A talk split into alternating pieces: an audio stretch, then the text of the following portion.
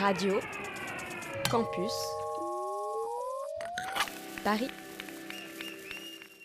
Vous écoutez Radio Campus Paris, il est 20h et presque une minute et le puissant lobby LGBT vient de s'emparer des ondes du 93.9 FM. Let's go Margot. Mesdames, messieurs, toutes les personnes entrent et au-delà. Bonsoir Paris Salut Alors bienvenue C'est symptomatique de la présence des lobbies dans les cercles du pouvoir. I'm like so gay, dude. Si vous dites à un homosexuel, vous êtes homosexuel, il n'a pas de souci. Je pensais avoir tout vu, ou presque, des agissements des lobbies. Si tu dis à un homosexuel, tu es une folle, c'est pas le même registre. Et je crois qu'il faut toujours écouter les personnes concernées. Moi, je sais bien quand c'est sexiste, je me rends compte assez vite quand même. C'est toujours les plus à même de raconter leurs histoires. Le lobby? Sur Radio Campus Paris. Bonsoir à tous, vous écoutez l'émission qui souhaite l'abolition du cis-patriarcat et de l'hétéronormativité. Et si vous ne connaissez pas encore ces termes, n'ayez pas peur, restez avec nous, installez-vous confortablement, laissez votre genre au vestiaire, vous pourrez le récupérer après si vous voulez, ou bien en choisir un autre. On est ensemble pendant une heure en direct sur le 93.9 FM en Ile-de-France et quand vous voulez sur vos applications de podcast. Bonsoir Margot. Hello Colin. Qu'as-tu fait de Victor Margot? Euh, je l'ai remplacé. Je l'ai mangé.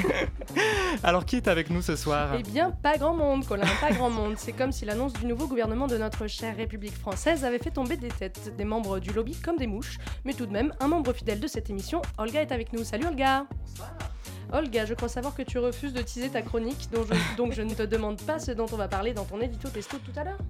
Non, il y a un petit indice sur ma tenue, mais c'est une émission de radio, donc tant peu pis. Vous n'avez donc pas l'indice. En tout cas, on l'écoutera en fin d'émission. Et puis même, euh, s'il n'est pas là physiquement, notre cher Victor nous a envoyé son traditionnel édito. Alors stay tuned. Et dans un instant, on fait le tour de l'actualité LGBT. Quel est le programme Margot? On se retrouve une fois de plus avec des nouvelles très internationales. On restera en Europe, dans un premier temps avec la France, l'Écosse et l'Autriche. Et comme l'été arrive, on plongera ensuite dans une énorme piscine de seum pour parler d'un virus à la contagion inquiétante qui n'est pas le Covid. Mais qu'est-ce que c'est? Restez avec nous et en direct jusqu'à 21h, une invitée est en studio. Journaliste, militante transféministe, blogueuse, vous avez créé en 2017 le blog Le Mexpliqueur consacré aux masculinités.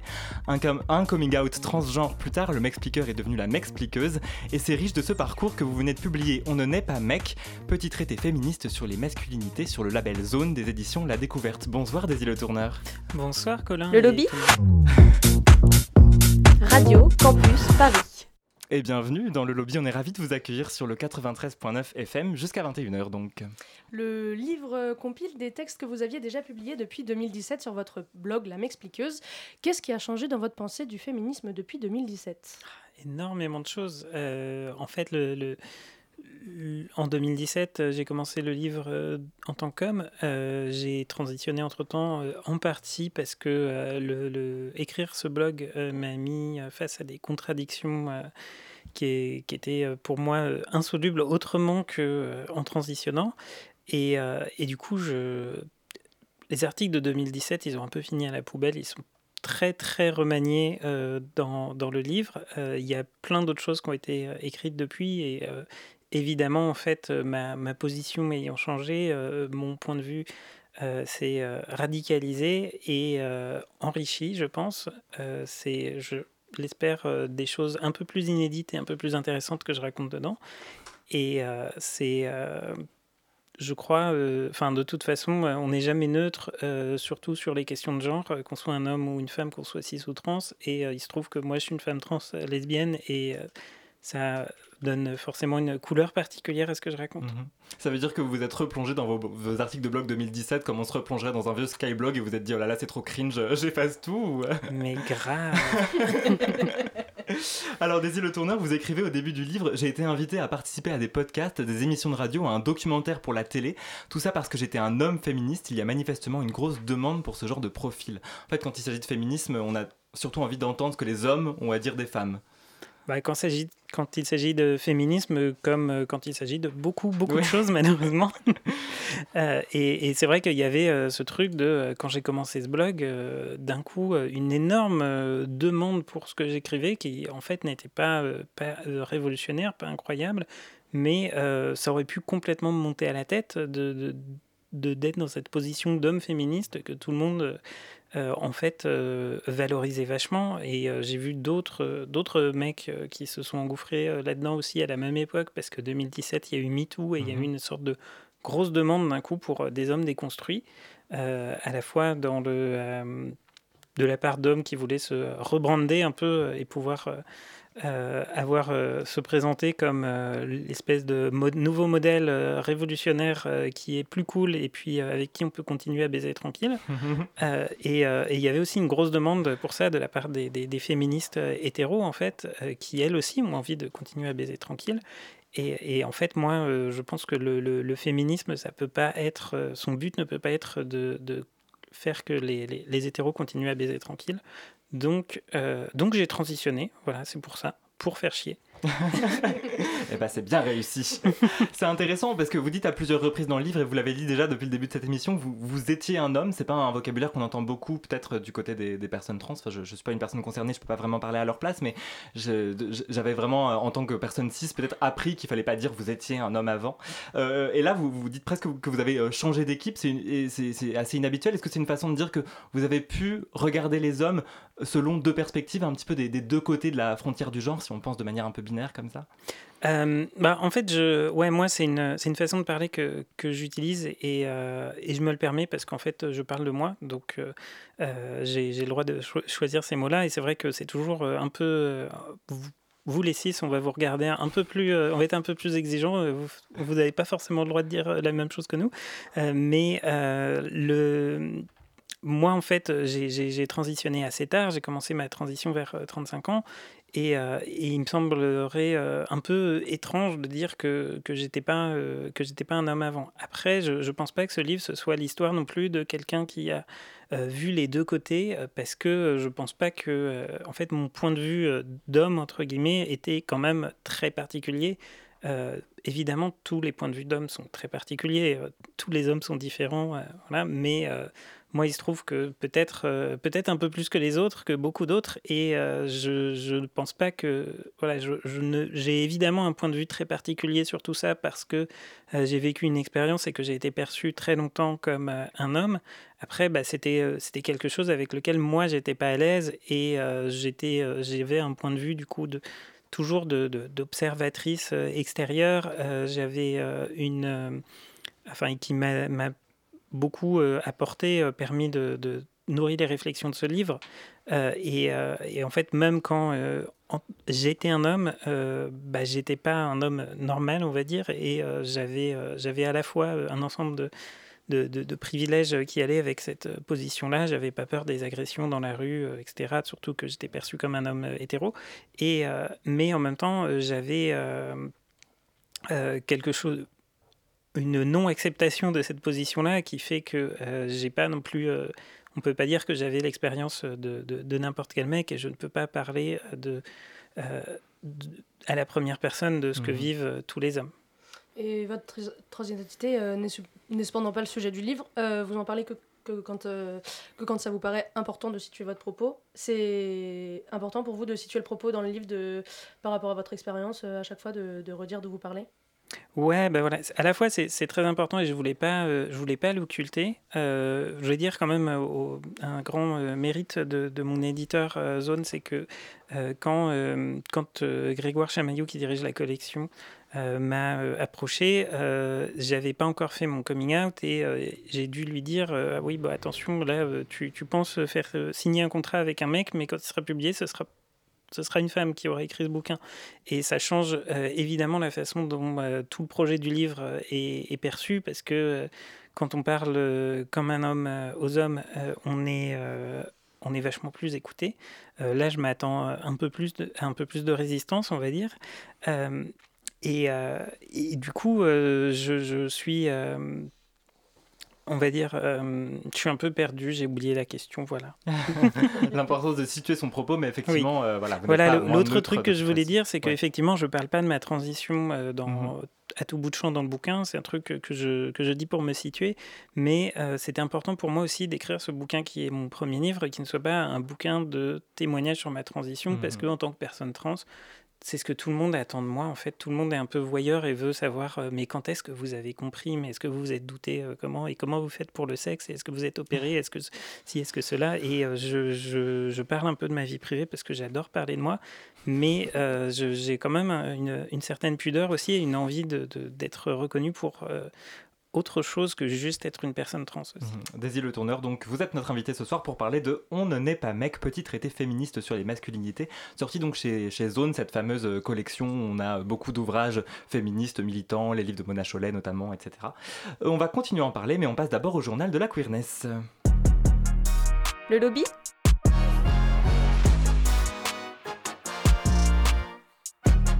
Radio Campus Paris. Et pour ouvrir le journal de la queerness, on commence toujours par un édito d'habitude, euh, un édito de Victor, mais Victor qui n'est pas là.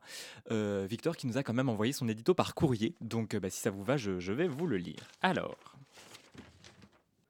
salut les amis. Déjà, je voudrais commencer en vous disant que ça va mieux. Et je ne dis pas ça pour prendre l'exact contre-pied de mon dernier édito, c'est promis. Cette émission, c'est la première que je rate depuis décembre 2019 et je dois vous avouer que ça me fait tout bizarre.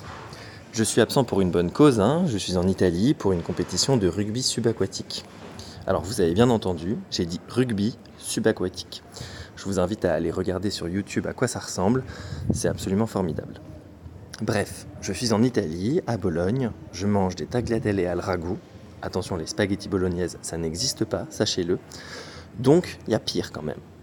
Et puis, s'il fallait faire cet édito depuis une autre ville que Paris, Bologne, ça tombait plutôt bien. C'est le siège de la plus ancienne université du monde, occidentale j'entends, et on y compte 100 000 étudiants. Donc ça match avec Radio Campus. Et puis aussi, on surnomme cette ville la Rossa, la rouge, en partie pour son âme politique liée à la gauche communiste. Et ça nous va plutôt bien, non, nous, mes petits anarcho-islamo-gauchistes sûrs. Bon, après cette longue introduction qui m'aurait permis de toucher plein de droits d'auteur si je chroniquais sur France Inter, je vais rentrer dans le vif du sujet. Ce soir, je voulais vous parler de nous. Pas nous les PD, pas nous les queers, pas nous les parisiens parisiennes, ni même nous les radiotistes. Je voulais dire nous, nous, le lobby sur Radio Campus Paris 93.9 FM, un mardi par mois, de 20h à 21h. Samedi, je discutais avec notre très cher Xavier, c'était sur la coursive du Petit Bain, qui pour info est une barge et pas une péniche. C'était la discoquette. J'étais venu tout seul. Xavier m'avait pris sous son aile. Il était l'heure à laquelle on fait des petites confidences mimsou aux jantes qui nous entourent. L'heure à laquelle on commence ses phrases par Je te le dis pas seulement parce que je suis bourré, mais tu sais, je vais profiter du fait que Xavier n'est pas en face de moi et qu'il ne pourra pas avoir l'air tout gêné de m'entendre répéter en partie ce qu'il m'a dit dans ce petit instant où l'on ose s'ouvrir aux autres. Bon, en fait, je vous ai un peu teasé, mais je ne vais pas le trahir. Les confessions de coursive nocturne doivent rester secrètes. Alors je vous dirai simplement qu'en substance, il m'a dit qu'il trouvait qu'on était toutes et tous une sacrée team. Vous le connaissez, il ne se mettait évidemment pas dedans, mais bien sûr, moi je l'inclus dans son propos. J'y repensais hier et je me disais qu'en fait, j'étais vraiment super fier du boulot qu'on fait. Et je pense que c'est totalement immodeste de le dire en public, mais maintenant que j'ai déjà confessé mon, mon ambivalence vis-à-vis de l'hétérosexualité, mon addiction à l'attention qu'on me porte sur les réseaux sociaux ou encore mon petit coup de déprime printanier, je pense que je suis plus à ça près en termes de pudeur. Donc je le redis en regardant dans le rétroviseur toutes ces émissions sur lesquelles on a travaillé je suis drôlement content de cette aventure, de nos invités, de nos coups de cœur, de vos chroniques et de la douceur de cette team. Alors je profite du fait que vous ne soyez pas dans le studio et que j'ai pas à croiser vos regards pour vous dire que je suis bien bien fier de nous et que je nous aime. Merci beaucoup Victor pour cet édito qui m'a un tout petit peu mis les larmes aux yeux tout à l'heure quand je l'ai écouté. On retrouve en tout cas ton édito en podcast sur toutes les applications dédiées et puis on te retrouve toi surtout en chair et en, en, chair et en os le mois prochain et je donne des coups de feuille dans le micro. Et euh, on continue sur euh, on va ouvrir maintenant la page d'actualité de cette émission. Et on commence avec vous euh, Daisy Le Tourneur. Vous vouliez nous parler de l'actualité politique française avec bien sûr un remaniement ministériel dont on n'attendait pas grand chose mais on a quand même été déçus Ouais, parce que c'est que euh, évidemment, on n'attendait pas grand-chose d'un gouvernement euh, nommé par euh, Macron. Et il y, y, a évidemment en fait des, des ministres qu'on connaît qui, sont, qui sont homophobes. On a Darmanin, on a Le Maire, on a un nouveau qui est Chenu, je crois, si je prononce bien son nom, mhm. qui est aux collectivités territoriales et qui a, qui a, des bonnes casseroles homophobes derrière lui. et puis, on a Damien Abad qui, est, qui nous apporte plein de nouvelles surprises tous les jours, puisque euh, outre, outre les accusations de viol qui le rapprochent de, de son collègue euh, Gérald Darmanin, euh, aujourd'hui, on nous apprend qu'il a aussi essayé de euh, utiliser ses privilèges de député pour euh, aider euh, des, des, amis à lui qui étaient patrons et qui avaient engagé des tueurs à gages pour tuer une syndicaliste qui les embêtait. Donc comme chacun fait tous les jours dans sa vie quotidienne. Et je trouve ça en, fait assez, je trouve ça assez, assez génial. C'est une sorte de preuve de, dans ce gouvernement, il y a une sorte d'intersectionnalité entre bah, les homophobes, euh, les violeurs, euh, les euh, antiféministes et les juste anti-syndicalistes et tout ça. Et je trouve que c'est une bonne illustration en fait de quand tous ces gens-là sont tous ces gens-là sont unis ensemble en fait contre nous. ils pratiquent l'intersectionnalité des, des, luttes réactionnaires et je trouve que ça montre bien la nécessité que nous aussi on soit intersectionnels dans nos luttes. C'est très intéressant. Et alors, en plus, vous faites référence dès la première page de votre livre à Gérald Darmanin. Et moins, d'après, euh, moins d'un mois après la publication de, votre livre, le nombre de ministres accusés de viol a augmenté de 100%. Euh, vous parlez aussi des hommes qui envoient des photos de leur pénis sur la première page à des femmes dont ils n'ont pas recueilli le consentement. À quoi est-ce qu'on peut s'attendre maintenant? Parce que du coup, je suis assez inquiet par rapport à toutes les mauvaises nouvelles que vous nous apportez. euh, bah, effectivement, sur la couverture de, mon livre, je, je, ne, je, je, ne sais pas. Je disais que je, ne parle pas de Darmanin. Je dis juste que parfois les, les ministres et les c'est la même personne. Euh, c'est vrai que on aurait pu croire que je parlais que de Darmanin euh, il y a euh, juste une semaine, mais maintenant c'est la confusion règne, on ne sait pas de qui je parle. Bien joué. Allez, on continue dans notre journal avec un coup de gueule signé Olga. On l'a appris la semaine dernière. La sociologue militante et autrice trans Karine Solène Espiniera, j'ai bien dit son nom? J'ai bien dit son nom, quitte la DILCRA, donc la fameuse division interministérielle contre le racisme, l'antisémitisme et l'homophobie. Absolument. En fait, euh, elle a fait part de son inquiétude sur les réseaux sociaux quand en fait euh, que le président du conseil scientifique de la DILCRA, Smaïn Lacher, se trouve également dans le comité scientifique de l'Observatoire de la Petite Sirène. Alors ce nom ne vous dit peut-être rien, mais comme le rappelle Mediapart, euh, l'Observatoire de la Petite Sirène est une organisation proche de la Manif pour tous et dont les principales missions sont d'alerter sur les dangers d'une prétendue propagande trans sur la jeunesse en vue d'empêcher les parcours de transition. Transition qui, comme nous le savons tous autour de cette table sauve des vies. Bref, euh, comme au Royaume-Uni il y a quelques années, les TERF essayent de noyauter les institutions de lutte contre les discriminations. Il faut donc garder les yeux bien ouverts et des œufs à portée de main. Merci beaucoup, euh, Olga. Daisy Le Tourneur, qu'est-ce que, vous en pensez? Je, précise d'ailleurs que le jour de la sortie de, votre livre, sortait également en France le livre Dommages irréparables de la journaliste américaine et TERF Abigail Schreier. Je, pense que je donne pas le pitch du bouquin, on a à peu près compris. Euh, est-ce qu'on est dans une période particulièrement propice au backlash transphobe en France en ce moment? Ouais, complètement. En fait, il y a des personnes dont, euh, les, membres de l'Observatoire de la Petite Sirène qui travaillent très fort à essayer de faire arriver en France des, un backlash transphobe et une panique morale sur euh, notamment les, enfants qu'on forcerait à euh, transitionner et qu'on mutilerait à jamais en entretenant, la confusion sur euh, la transition sociale des, des, mineurs et en particulier des, des prépubères et le fait de, de leur faire des, des opérations irréversibles, etc., qui évidemment, on ne fait pas des mammectomies à, des, à des enfants qui n'ont pas encore de poitrine.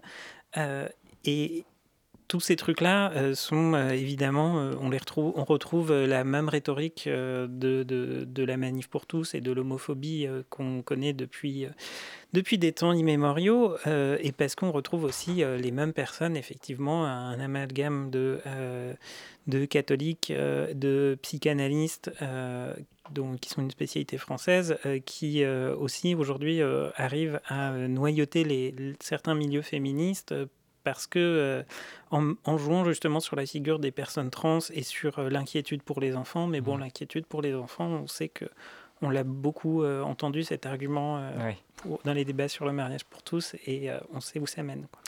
Très très rapidement, parce qu'on est presque en retard déjà, je voulais vous parler quand même de la variole du singe, maladie identifiée dans les années 70 qui fait son entrée euh, en force euh, dans, en, Europe et aux, États-Unis, ce qui inquiète forcément après deux ans de, pandémie. Et il se trouve en plus qu'une partie non négligeable des malades se trouve être des hommes qui ont des relations sexuelles avec des hommes. À Madrid, d'ailleurs, un sauna gay est suspecté d'avoir été un lieu de contamination, donc forcément, on se prend des dérapages homophobes, des attaques qui, selon euh, l'ONU-SIDA, je cite, créent un cycle de peur qui pousse les gens à éviter les centres de soins qui limite la portée des efforts pour identifier des cas d'infection et encourage des mesures coercitives inefficaces. Alors pour mettre les choses au clair, la variole du singe se transmet par contact cutané étroit, donc les hétéros sont tout aussi menacés que nous. Comme on est sapin, on va quand même leur faire profiter bah, de, ce qu'on sait en termes de santé euh, communautaire et leur dire que non, ce n'est donc pas une maladie sexuellement transmissible, même si de fait vous avez des chances de l'attraper si vous faites du sexe avec un malade. Oui, parce que apparemment les, les hétéros baisent aussi, on ne m'avait pas dit, mais voilà, blague à part, parce que c'était très drôle, l'association britannique contre le VIH n'a euh, pour l'heure pas émis de recommandations euh, particulières en ce qui concerne les personnes porteuses du VIH, même si l'OMS recommande aux personnes contaminées d'aller s'isoler. D'ailleurs, en Belgique, il y a maintenant un confinement de trois semaines obligatoire pour les malades. Allez, on finit avec les bonnes nouvelles, Margot, maintenant. Oui, deux petits, euh, deux mini-actus bonnes nouvelles. La première, l'Autriche qui annonce l'ouverture du don du sang aux personnes trans et aux hommes ayant des relations sexuelles avec des hommes sans période d'abstinence discriminatoire. Donc ça, c'était le 20 mai. Et hier, l'Église d'Écosse a voté en faveur du mariage pour tous. C'est une décision historique puisque en Europe, seule l'Église luthérienne suédoise accepte de marier les couples homosexuels. Et une autre bonne nouvelle pour finir, la petite dernière de Fatima Das, magnifique roman pour, euh, dont on avait reçu l'auteur, euh, l'autrice, en février 2021, la saison dernière, et eh bien ce roman va être adapté au cinéma par Asfia, euh, Herzi, pardon, et donc on en est très content. Voilà pour le tour de l'actualité du mois. Vous écoutez toujours le lobby de Radio Campus Paris, et ce soir nous sommes avec Daisy Le Tourneur, blogueuse et journaliste transgenre qui vient de publier On ne naît pas mec, petit traité féministe sur les masculinités. On la retrouve juste après Maud Jeffrey, un extrait de son dernier album Ad Astra, qui est sorti chez le label Warrior Records, mais si vous savez, c'est le label des Mansfieldia. Restez bien à l'écoute de Radio Campus Paris, Way Out de Maud Jeffrey.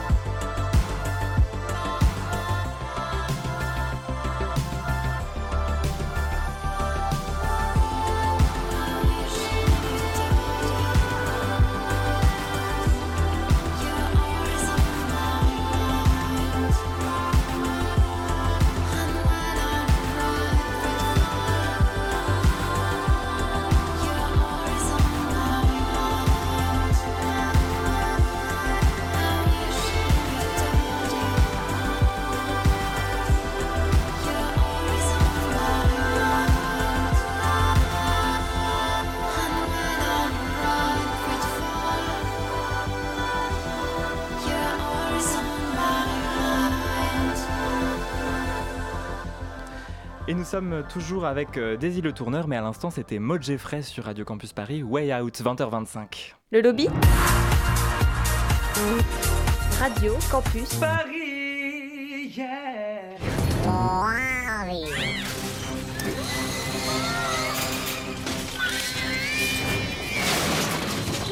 Avec, avec euh, Le Tourneur, du coup, qui publie On ne naît pas mec aux éditions La Découverte, et on entendait un extrait de Wally sorti en 2008. Mais qu'est-ce que ça vient faire là, Daisy Le Tourneur? Euh, eh bien, en fait, euh, dans le bouquin, je parle de, Wally parce que parce que c'est un super film, mais aussi parce que tout le monde le voit comme un film hétéro de base, tout le monde voit que euh, Wally est un garçon et que euh, Eve est une fille. Bon, alors c'est vrai que euh, Eve, a priori, c'est un prénom féminin et que Wally, c'est un prénom masculin, mais même sans ça, les, en fait, les robots, je vous apprendrai un scoop, mais les robots n'ont pas de sexe, ils n'ont pas de chromosomes, ils n'ont pas de, de pénis, de vulve, ils n'ont pas chose que euh, qu'on nous dit. Euh, enfin, ils n'ont pas de testostérone, euh, ni d'hormones, ni quoi que ce soit. ils n'ont pas de concept de, de, sexe, mais tout le monde a vu ça comme une comme une romance hétéro. Et Wally, on l'a vu comme un mec parce que il est crade, parce que il est travailleur, parce que alors que Eve, elle est, elle est éthérée, elle vole, elle est gracieuse, etc. Et je trouve que c'est une super façon de, de, montrer en fait que le, le, le genre, c'est beaucoup, euh, c'est d'abord un, ensemble de, stéréotypes. Le genre et le sexe, en fait, il n'y a pas de, tellement de différence euh, pour mhm. moi. Euh, c'est un ensemble de stéréotypes, un ensemble de, de, choses préconçues qu'on qu'on colle les uns sur les autres. Et c'est pas une question de, nature. Tout le monde sait que, que Wally est un garçon et que Eve est une fille. parce, pourquoi? Parce qu'ils sont amoureux et parce que, ils sont, parce que tout le monde présume que tout le monde est hétéro et parce que tout le monde a des représentations sur ce qu'est un homme et une femme qui vont bien au-delà de, questions de, biologie, par exemple. Alors on a ouvert avec Wally, mais c'est pas la seule référence un peu pop euh, culture de votre ouvrage. On pourrait aussi mentionner Matrix, Fight Club, Free Guy, La Belle et la Bête, Batman. On a même aussi une petite ref à Star Wars et je pense qu'il m'en manque encore pas mal. Et puis aussi toutes ces illustrations un peu humoristiques qui t'ont fait d'ailleurs assez réagir, euh, Margot. Oui, bah dans les dessins, les hommes euh, sont représentés surmusclés, le torse bombé, forcément poilu, arborant un slip au motif panthère des plus saillants. c'est une façon édulcorée de dire que l'homme moderne n'est finalement pas bien différent de l'homme des cavernes euh, c'est une façon de, de, de, m'amuser déjà parce que j'ai à la fois moi euh, des représentations des hommes qui, euh, qui, viennent parce que j'ai commencé à dessiner en, copiant des, comics de super-héros dans lesquels c'est plein d'hommes qui portent des, tenues très moulantes sur leurs gros muscles impossibles, mais aussi parce que euh, ça me permettait en fait de faire des clins d'œil parfois à des illustrations euh, à la par exemple Tom of Finland, euh, qui est un, vieil illustrateur finlandais qui a posé beaucoup de, de, de codes de, de, la masculinité gay et des fantasmes de, de, de ces espèces de village people qu'il dessinait avec, des, des, énormes, des énormes bits et des énormes muscles et, et effectivement ils sont très gays ces hétéros parce que tous les, tous les mecs, euh, tous les mecs hétéros sont très gays. Et à plusieurs euh, reprises dans ce traité féministe, vous ponctuez vos analyses de punchline euh, et de blagues. C'est dans une logique de rendre le livre plus accessible? Alors, ouais, à la fois, j'ai vraiment eu une volonté de, faire de ce bouquin euh, quelque chose de, très accessible parce que je suis pas une grande, je suis pas une experte, je suis pas une universitaire, etc. Moi, j'en ai, lu, un peu, j'ai fait des recherches et, j'ai essayé que ce bouquin soit, euh, soit le plus sourcé euh, et qui, soit, qui soit un peu intelligent et qui fasse réfléchir et tout ça, mais aussi que, bah, euh, ce que j'ai à apporter moi par rapport à, ces personnes-là qui ont vraiment euh, fait tout le travail sur lequel je m'appuie, c'est que, euh, je sais faire des blagues, je sais faire des dessins, que je sais parler et écrire dans un langage un peu accessible. Et je voulais un peu que, ce livre puisse être lu par tout le monde et n'importe qui, parce que dedans, je, parle parfois de choses que je pense que beaucoup, par exemple, de personnes LGBT savent depuis, euh, depuis très longtemps. En fait, nous, on est au courant que, que la, masculinité, euh, c'est quelque chose de, pas tout à fait euh, naturel, quelque chose de construit. On sait, on, sait ce que ça veut dire, performer le genre, etc. Mais c'est des idées qui peuvent encore être très nouvelles pour, pour beaucoup de personnes cis et hétéros notamment. Et euh, moi, je voulais, euh, je voulais en fait euh, les, rendre, les rendre super accessibles. Et puis aussi, en fait, parce que je ne peux pas m'empêcher de, de, faire la clown. et vous n'avez pas peur justement que les hommes qui lisent le bouquin se trouvent confrontés à ces blagues et que ça fasse barrage avec leur autodérision qui parfois est inexistante. Je suis pas sûr que ce soit les euh, que ce soit les blagues qui les gênent le plus parce que les trucs sérieux sont pires. vous, vous proposez aussi énormément de, ressources, de livres, de chaînes YouTube, de podcasts pour prolonger un peu les, différentes réflexions que vous avez amorcées dans le livre. Euh, comment est-ce que vous, vous avez été sensibilisé aux questions féministes d'abord? Est-ce que c'est avec toutes ces ressources dont vous parlez? Euh, Comment est-ce que vous êtes entré un petit peu Comment est-ce que vous avez pris la pilule rouge Je sais jamais. Euh, bah, ça dépend de quel point de vue on se parle, parce que on se place, puisque euh, effectivement la pilule rouge, c'est une métaphore qui vient de Matrix, et euh, dans Matrix étant l'œuvre de, deux femmes trans, elle, la pilule rouge représentait en fait les oestrogènes qu'elle prenait sous cette forme dans les années 90, mais ça a été interprété par pas mal de milieux de réactionnaires et masculinistes comme justement pour eux la pilule rouge, c'est accepter que de voir le monde comme un gros facho. Euh, donc euh, c'est une métaphore très, euh, très large. et moi, en fait, je sais pas, le, le, féminisme, je suis tombé dedans depuis très longtemps, à, mmh. à, des, à des degrés divers, parce qu'en fait, pendant longtemps, j'étais comme beaucoup de gens sensibles au féminisme sans, rien y comprendre et, sans rien, et avec euh, beaucoup d'idées préconçues. Euh, et, c'est vrai que, que j'ai commencé ce blog en pensant euh, connaître quelques trucs, mais j'ai été vite. L'intérêt d'un blog, c'est qu'on est assez vite soumise à la critique. Des fois, ça peut être assez violent, mais ça permet aussi de, de se remettre en cause, de découvrir des questions qu'on ne s'était pas posées et ça m'a permis de, faire un, en fait un énorme travail euh, intellectuel euh, en allant euh, aux sources de, de, tout ce que j'écris. Et ce, livre, il est, tout comme le, le blog qui, qui, lui a donné vie, c'est aussi un, un, véritable travail de, de découverte pour moi, à la fois de, de, théorie féminisme, féministe, de théorie trans, de théorie queer, et un travail de, découverte de travail sur moi-même, en tout cas, euh, mmh. au moins au début. Euh, donc, euh, en fait, c'est un objet. Ce livre, il part un peu dans tous les sens, mais franchement, je, je crois qu'il est pas mal.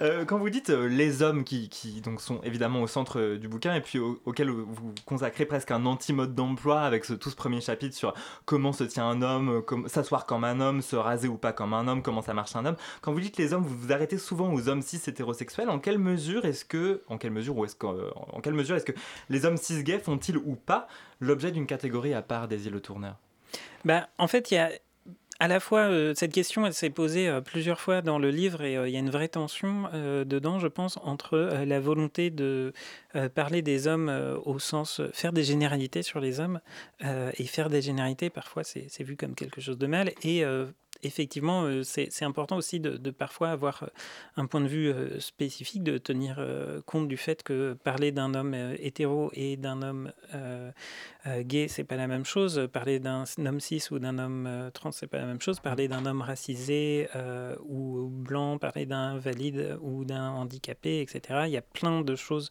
qui font que les positions des hommes dans la société, elles sont très variées, très différentes. Euh, et je voulais absolument pas euh, effacer tout ça dans mon bouquin. J'ai essayé d'en tenir compte euh, quand, quand, quand j'en parle. mais en même temps, d'un autre côté, et ben, en fait, quand on parle des hommes, il y a très souvent justement cet appel à la spécificité, cet appel à dire oui, mais tous les hommes sont pas comme ça. Tous et, et, moi, je crois que de, de, temps en temps, en fait, on peut pas que étudier euh, les hommes au, microscope, euh, il faut aussi euh, parfois sortir le bulldozer. Mmh. Euh, on parlait tout à l'heure de MeToo comme un moment où les hommes, nous, on a dû se placer un peu entre euh, peut-être euh, le camp anti-féministe et le camp pro-féministe. Alors, vous nuancez un petit peu, là, je, vais vite, mais MeToo, c'est aussi un moment où les hommes ont pu réfléchir à ce qui est de la séduction, ce qui est du harcèlement. Ça fait, l'objet d'un chapitre dans, dans, votre livre et vous écrivez à ce sujet La séduction ne peut pas être une transaction d'égal à égal quand il y a un rapport de domination. Tant que ce sera le cas, la limite entre séduction et harcèlement restera floue. Ces deux activités existent sur un continuum dont la finalité avouée ou non de soumettre les femmes, de les maintenir ou de les remettre à leur place. Est-ce qu'il faut en finir avec la séduction des îlots tourneurs ou, me, disait Olga, tout simplement avec l'hétérosexualité?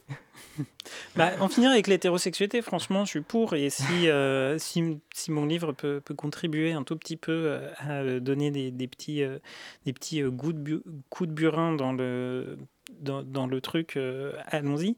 après, je n'ai pas de mon livre n'apporte pas des, solutions mm. euh, toutes faites et faciles pour dire que euh, ah bah en fait voilà comment euh, séduire de façon safe, voilà comment comment avoir des rapports hétérosexuels ou homosexuels ou avoir des rapports à son genre de qui serait qui serait parfait parce qu'en fait je pense qu'on évolue toutes et tous dans des systèmes des systèmes de merde, des systèmes avec des hiérarchies, avec des inégalités et avec des, de l'exploitation et de la domination et, et par exemple exemple, euh, je, suis, euh, euh, je suis trans et lesbienne et du coup, dans mes rapports de, de séduction, le, ça, l'hétérosexualité n'est pas un problème et cet axe de, domination et d'exploitation n'existe pas.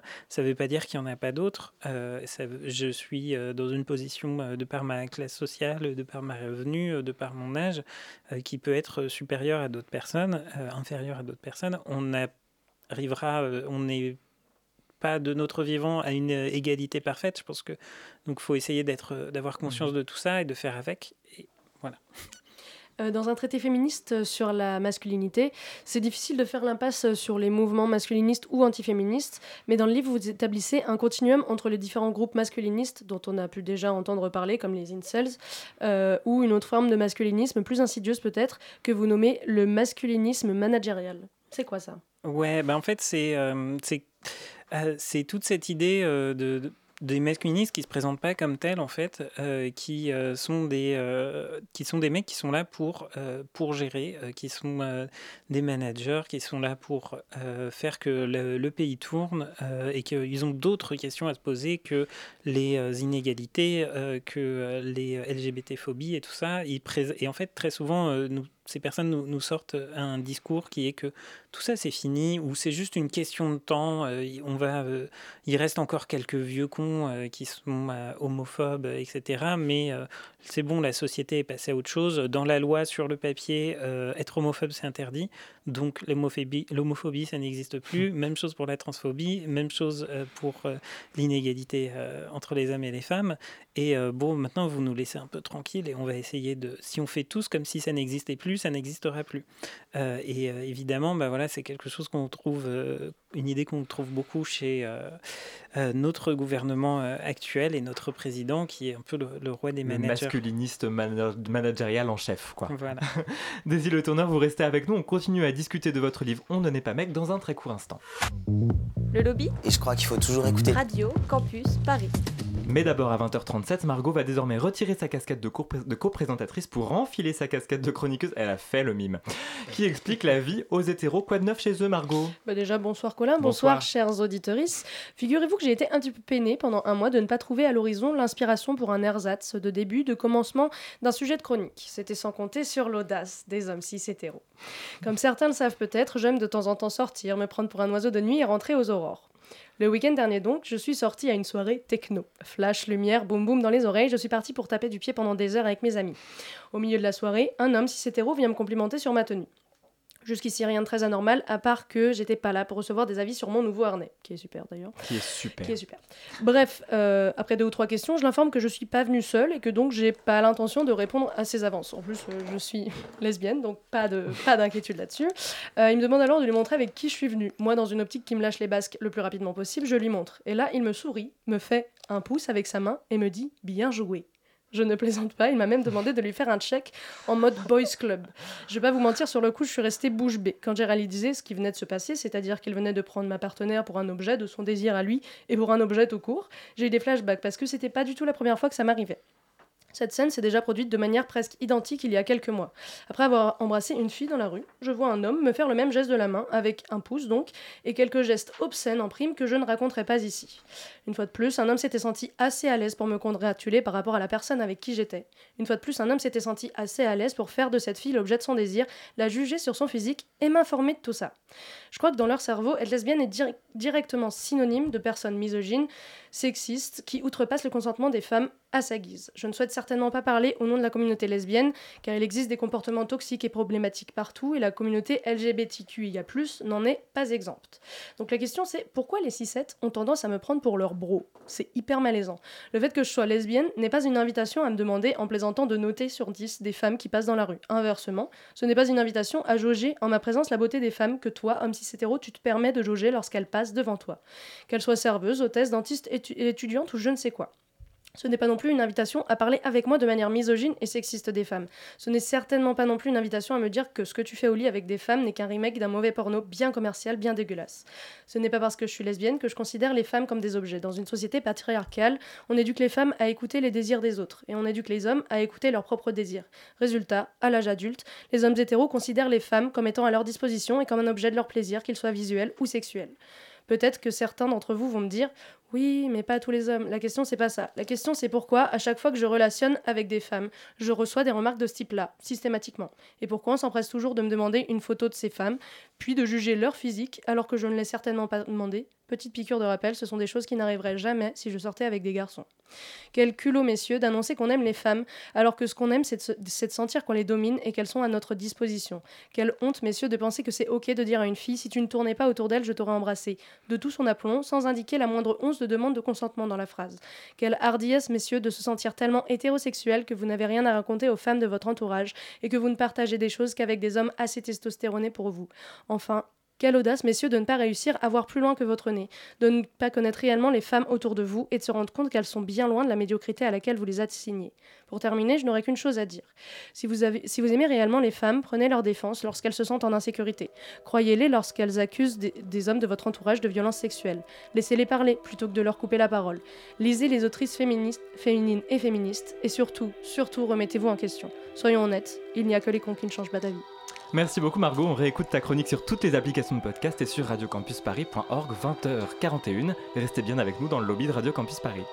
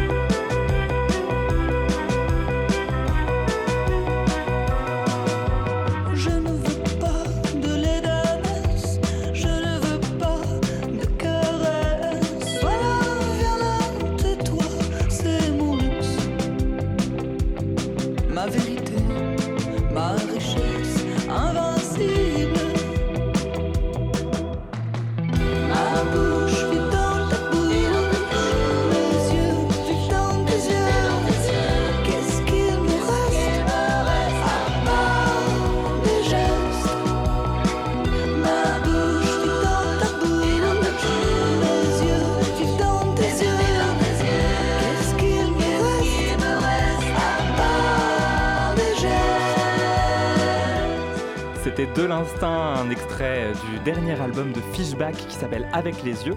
Euh, et il est 20h43 dans le lobby. Why can't I say the word? I mean, why can't I just say le lobby? Susan, I'm gay. Radio Campus Paris. Et sur Radio Campus Paris, nous sommes toujours avec Daisy Le Tourneur qui publie On ne naît pas mec. C'est un essai féministe sur les masculinités. Un essai foisonnant d'ailleurs qui s'attaque à un certain nombre de mythes et c'est de ça que je voulais parler avec vous, qu'on voulait de parler avec vous maintenant. Premier mythe auquel vous vous attaquez, le fameux homme pro-féministe, euh, fantasmé par des femmes féministes hétérosexuelles, dites-vous. Euh, vous n'y croyez pas du tout euh, bah, je crois, je crois qu'il y a plein d'hommes qui, euh, qui sont sensibles au féminisme et qui ont des, des, bonnes intentions. Euh, je pense que, en tout cas, je suis plutôt méfiante vis-à-vis de, de vis-à-vis d'eux, surtout quand ils se mettent à prendre de la place dans les mouvements féministes, parce que, en fait, je l'ai vécu, c'est très facile d'être d'être porté au nu quand on est un homme féministe et ça peut très vite monter à la tête.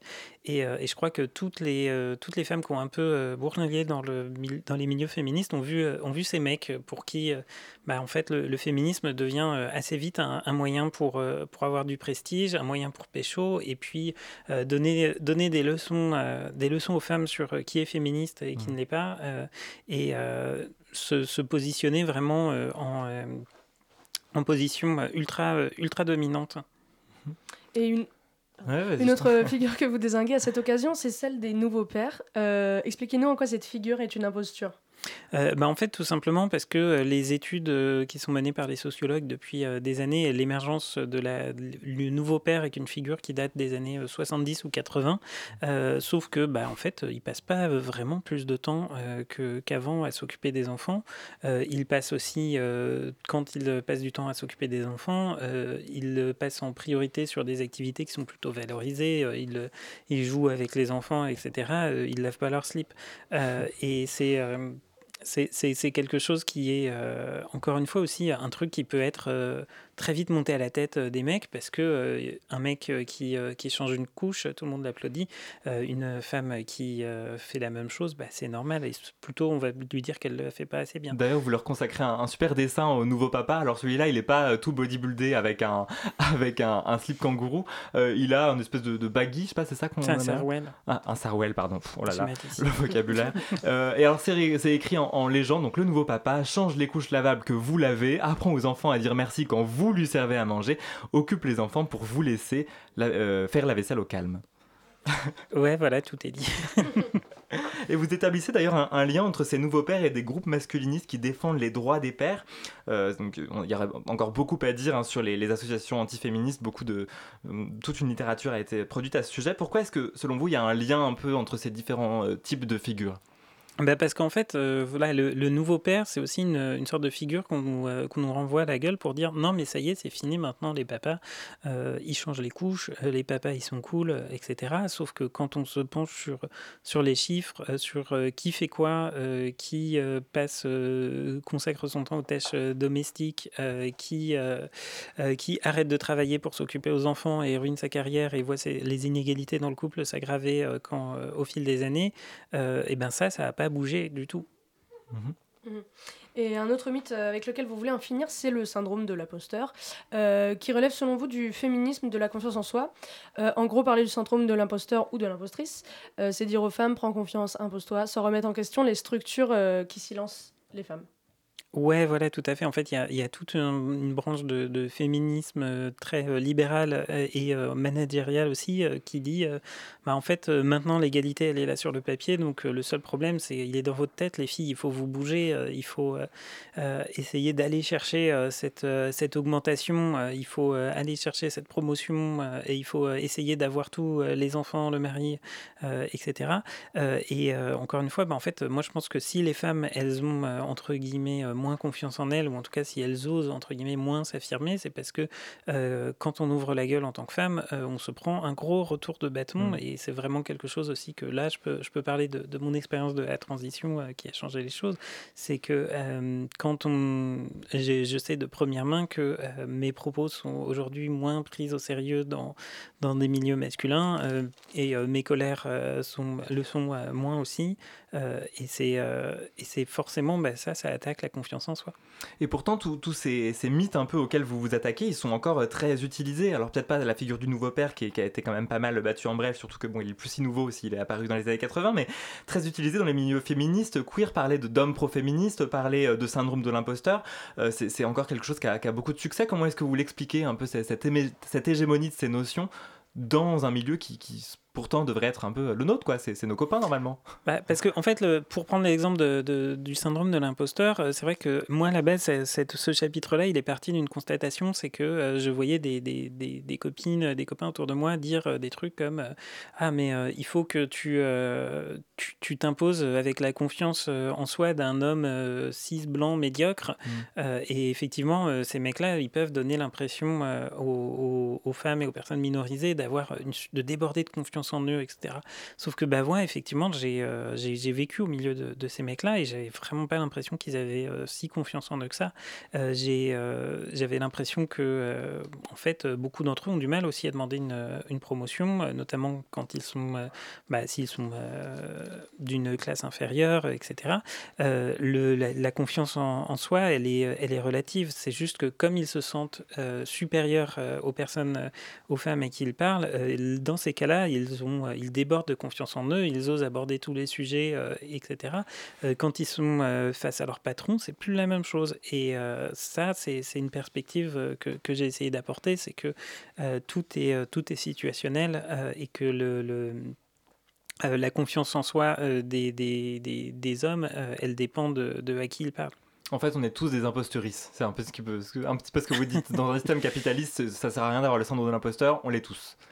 ouais, bah oui, parce qu'en fait, la, la, méritocratie est une illusion. On est un peu tous et toutes euh, là où on mhm. est euh, par, euh, par le, la force des déterminismes sociaux et puis un peu de hasard et peut-être un peu de travail, mais surtout, tout ça est très mhm. déterminé par des forces qui nous dépassent et on ne mérite pas notre place. Mais si, si on ne mérite pas nos places, notre, notre voisin non plus, notre voisine non plus, et faisons avec. Un, un, autre mythe que vous soulevez encore, on entend de plus en plus qu'une solution possible, ce serait de détester les hommes, ce serait la mise pour vous, c'est pas une issue tout à fait satisfaisante euh, bah, c'est En fait, je pense que la misandrie, c'est un exutoire, euh, c'est un moyen de de, de, de, juste sortir de, de euh, des choses qui nous exaspèrent et de dire, voilà, putain, on en a marre des, marre des hommes. Et euh, je pense que c'est euh, nécessaire et salutaire parfois, euh, mais c'est pas quelque chose, en fait, la, misandrie en soi, ça n'existe pas vraiment au même sens que la misogynie existe, parce que la, misandrie n'a jamais tué personne, il y a personne qui a jamais commis un, meurtre ou une, un acte terroriste mmh. misandre, à part peut-être Valérie Solanas qui a tué, enfin qui a tiré sur Andy Warhol, mais c'est une autre histoire. Et euh, vous racontez dans votre, livre que, ce sont vos contacts avec le féminisme radical qui euh, vous a conduit à supprimer un homme, celui que vous étiez et celui qui n'existe plus. Euh, votre transition de genre, c'est par essence un acte politique du coup? En fait, je ne sais pas exactement. disons que c'est une façon de le lire, mon acte le fait que la politique, euh, la, ma conscientisation euh, féministe euh, et, et, queer et tout ça a vraiment joué en fait pour moi dans mon parcours. après, je n'ai pas de réponse réelle à la question pourquoi est-ce que j'ai transitionné? je pense que personne personne n'en a, tout comme je n'ai pas de. Je pense que vous n'avez pas de, réponse quand on parle à des personnes cis. elles ne savent pas pourquoi elles sont cis en fait. Mmh. Quelle solution maintenant on a après avoir abattu tous ces mythes et tout? On a l'impression, alors je vais être très, très caricatural et puis vous allez pouvoir me dire que je suis très caricatural, mais que la solution ce serait que les hommes deviennent des femmes et que les femmes deviennent lesbiennes. Comme ça on serait très tranquille. Vous êtes très caricatural. Euh, bah, en fait, j'ai pas de solution. Euh, j'ai pas écrit ce livre avec. Euh, si j'avais la super solution pour, pour la révolution et abattre tous les systèmes, je, je, la donnerais. Hein, mais je n'ai pas écrit ce livre en me disant que, j'avais réponse à tout. si j'ai une solution que, je donne dans ce livre, c'est surtout de, construire des, solidarités, des solidarités entre, toutes les personnes qui, souffrent de, tous ces systèmes d'exploitation, des solidarités féminines, euh, des solidarités euh, LGBT et, euh, et, de lutter et des solidarités avec, avec les personnes racisées, avec les, les, les, les, classes populaires. Et, et, voilà, c'est tout. Et mmh. ça, c'est pas, c'est des luttes multiples et qui vont, qui vont prendre du temps. mais malheureusement, je crois que c'est la, la, seule façon de s'en sortir. Mmh. Merci beaucoup, Daisy Le Tourneur. Il y avait encore beaucoup à dire. On a effacé, je pense, 75% de nos questions à peu près, mais c'était hyper intéressant. Je rappelle que votre essai s'appelle On ne naît pas mec, petit traité féministe sur les masculinités. Il vient de paraître chez le fameux label Zone des éditions La Découverte. Je précise aussi à nos auditeurs qu'on pourra vous rencontrer demain à Montreuil, à la librairie Libertaria, si je dis pas de bêtises. Non, ça c'était la semaine dernière. Par contre, le 1er juin, je serai, euh, euh, le, le, 1er juin, je serai euh, à la librairie un, un, livre, une tasse de thé, à à Paris. Et aussi, samedi, je suis à la mutinerie à partir de 17h avec des membres du collectif Toutes des femmes et de XY Media. on va lancer une vidéo qu'on a réalisée ensemble sur la transphobie à l'extrême droite. Donc personne ne peut vous échapper. Merci beaucoup, Daisy le tourneur. 20h54 dans le lobby. Comme chaque mois maintenant, c'est l'heure de l'édito de Testo d'Olga. Bonsoir à tous. En mai, fais ce qu'il te plaît, euh, bof, parce qu'avec la couche d'ozone dans l'état qui est le sien, merci les boomers, difficile d'apprécier sereinement de, sereinement de raisonnables températures de saison. Alors certes, on enregistre cette émission durant une petite accalmie pluvieuse post-sécheresse, donc j'espère que vous ne m'en voudrez pas, vous qui avez actuellement le seum pour ces trois pauvres nuages en voie de disparition, de poursuivre sur ma lancée initiale de ronchonnage estival. Oui, vous avez bien entendu, je ne suis pas juste transmasculin, grosse, bi et neuroatypique, je suis aussi très vocalement de la team hiver. Mais enfin, pourquoi vous, vous demanderez-vous peut-être tant de haine envers l'été? Eh bien déjà, parce que avant même que les régimes à répétition et les troubles du comportement alimentaire depuis l'enfance ne me fassent devenir obèse, je ne supportais pas la chaleur, merci les gènes slaves, je suppose. Je vous laisse imaginer le débit de transpiration avec le volume de chair qui est le mien aujourd'hui, plus la testostérone pour couronner le tout. Mais transmasque sur, on se sait. Bref, c'est déjà assez compliqué euh, comme ça, la soi-disant belle saison, mais en plus, l'été approchant est aussi synonyme de course au summer body ou corps de plage ad nauseam. Vous savez, euh, ce traquenard normatif au service du capitalisme qui vous fait croire que si votre corps n'est pas mince, blanc, lisse, parfaitement épilé, valide, diadique et cisgenre, vous n'avez le droit d'approcher ni d'un océan, ni d'une mer, ni d'un lac, ni d'une piscine, ni même d'un pédiluve. Alors, euh, à titre personnel, ça fait longtemps que cette seconde période de solde pour la culture du régime après les bonnes résolutions de janvier me touche un bourrelet sans faire bouger l'autre. Mais le bullshit de la presse dite féminine et les conversations incessantes sur la perte de poids dans l'espace public continuent de me mettre en colère, car je sais combien elles nourrissent les troubles du comportement alimentaire et entretiennent un mal-être généralisé. Mais là où je veux en venir ce soir, c'est que cette fameuse saison du maillot coïncide aussi avec la période des fiertés et que nos merveilleux cercles transpédébigouines internes ne sont hélas pas immunisés contre les standards de beauté et plus particulièrement les biais grossophobes. Petit exemple pour illustrer ce triste écueil de notre communauté, dans mon ancienne vie pré-sortie de la cis-hétérosexualité, mon gras m'empêchait d'être une femme. Et aujourd'hui, dans le milieu queer, c'est ce même gras qui m'empêche globalement d'être perçue comme quoi que ce soit d'autre que meuf. J'en rigolerais volontiers parce qu'objectivement, euh, c'est cocasse. Mais en vrai, c'est assez dramatique parce que les injonctions faites à nos corps sont profondément incompatibles avec le concept même de nos fiertés révolutionnaires. Pavoiser pour dire merde au schéma bleu d'un côté, rose de l'autre de la cis-hétérosexualité compulsive sans déconstruire les normes de beauté ultra genrées et oppressives qui vont avec, c'est faire les choses à moitié et ça ne devrait pas nous ressembler. À mes adelphes grosses, moches, imbaisables et imbaisées, d'une, plusieurs ou de toutes les manières, je veux dire que si vous hésitez à enfiler ce crop top pour la Pride, n'oubliez pas que nos amis du Québec, du Québec appellent ce vêtement un chandail bedaine, donc clairement pas indiqué pour les ventres plats et autres tablettes de chocolat en premier lieu. Je ne souhaite évidemment pas vous affliger d'une contre-injonction intenable à vous adorer, car ce n'est pas le but ultime de la relation à entretenir avec son enveloppe terrestre, et puis ça ne se fait pas en un claquement de doigts non plus. Mais ce que je vous souhaite bien sûr, c'est de découvrir un jour la perfection qui est vôtre en regardant dans le miroir. En attendant, je vous vois et je vous aime et à mes adelphes minces et normés qui ont gagné à la loterie de la génétique ou qui ne sont pas encore en burn-out euh, d'alterner entre pisse mémé estampillé détox et salle de sport, je vous supplie d'ouvrir vos écoutilles et vos horizons, de vous questionner sur ce que vous pensez être vos goûts personnels, hein, comme si vous n'aviez pas grandi dans une société filtrant ces représentations, de foutre la paix à nos corps et aussi aux vôtres. Enfin, pour conclure, je souhaite évoquer la reine de la nuit qui nous a appris que les femmes, ça fait péder et qui nous a quittés le 1er mai dernier. Comme diraient à son propos les camarades de la secouire et féministe gras politique, plus de régime, moins de régime. Merci beaucoup, Olga. Et comme on fait tous un petit peu, on claque des doigts. Allez, c'est, ça va être déjà la fin du lobby. En tout cas, ta chronique, Olga, on la retrouve euh, sur Instagram, euh, en vidéo et euh, en podcastant notre émission sur toutes les applications de podcast. On passe à l'agenda très très très très vite. On commence avec toi, Olga. Très bien. Alors, je, ce mois-ci, je vous recommande le livre Judith Butler, Race, genre et mélancolie de la philosophe féministe et antiraciste Auria Bentouami aux éditions Amsterdam. Margot.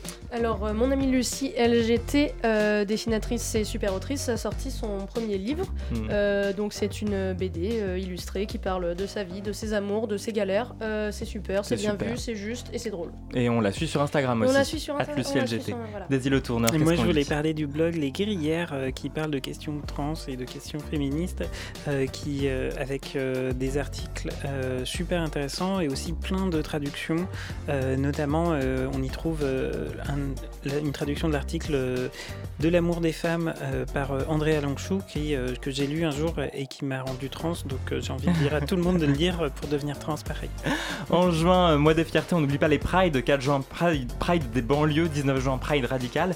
Moi je vous recommande un tout petit podcast sur le sida, mécanique des épidémies, c'est sur France Culture. Dans vos agendas également, le festival Avance Rapide organisé par Radio Campus Paris. Ce sont des artistes émergents, des tables rondes, des éditions spéciales. C'est du 9 au 12 juin. On vous met toutes les informations sur le site internet de l'émission et surtout, on vous retrouve le mercredi 22 juin prochain, exceptionnellement, pour notre dernière émission de l'année. Ce sera en public, en public à Dog B à Pantin. Ce sera notre immense Pride radiophonique. Il y aura une myriade d'invités, des artistes en live, etc. 20h, 23h à Dog B à Pantin. Merci à toute l'équipe du lobby, à Margot Page à la réalisation, à Victor qui était loin, à Olga qui était à mes côtés avec Margot et à vous Daisy le tourneur. Merci, à toi Colin et avant qu'on se retrouve le 22 juin à Dog B, vous pouvez nous suivre sur Instagram le lobby RCP où notre super CM Olga vous attend. Radio Campus Paris